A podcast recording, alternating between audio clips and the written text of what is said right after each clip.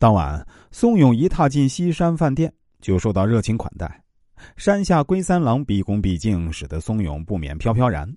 酒宴进行中，山下提出自己的恳求：安置有一家相当大的煤炭零售店，信誉很好，老板阿布君是我的老顾客。如果承蒙松永先生信任我，愿意让我为您效劳，通过我将贵商会的煤炭卖给阿布，他一定乐于接受，贵商会肯定会从中得利。我呢，只要一点佣金就行了。不知先生意下如何？松勇一听，心里马上盘算起来。没等他开口，山下就把女招待叫来，请他帮忙买些神户的特产瓦形煎饼来，并当着松勇的面从怀里掏出一叠大额钞票，随手交给女招待，并另外多抽出一张作为小费。松勇看着那一叠钞票，暗自吃惊啊。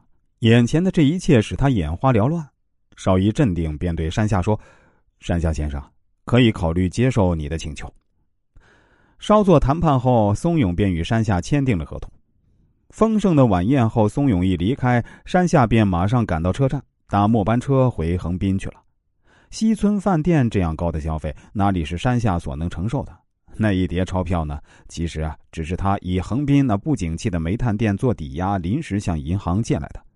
介绍信则是在了解了福泽、秋元和松永的关系后呢，借口向福松商会购买煤炭，请秋元写的。然后呢，山下又利用豪华气派的西村饭店做舞台，成功的上演了一出戏。从那以后，山下一文不花，从福松商会得到煤炭，再转卖中部，从中大获其利。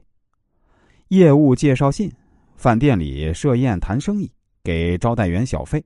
这些都是日本商界中司空见惯的，山下就是利用这些极为平常的小事儿，显示自己，显示自己拥有雄厚的实力，隐藏自己没有资金做煤炭生意的事实，从而达到了自己的目的。而年轻的松永被山下的诚恳、恭敬、热情招待和慷慨大方所迷惑，轻信了山下。日本角田建筑公司的董事长角田世美便是其中之一。他在事业起步前一直在思索，怎样才能在没有资金或者资金很少的情况下赚大钱。最后，他想出一套预约销售的办法，实施效果甚佳，从此走上了发迹之路。他的预约销售说起来并不复杂，就是从这样一件生意开始的。他已决心要在不动产行业中干一番，所以啊，一直在收集有关实现他计划的情报资料，创造准备必须的条件。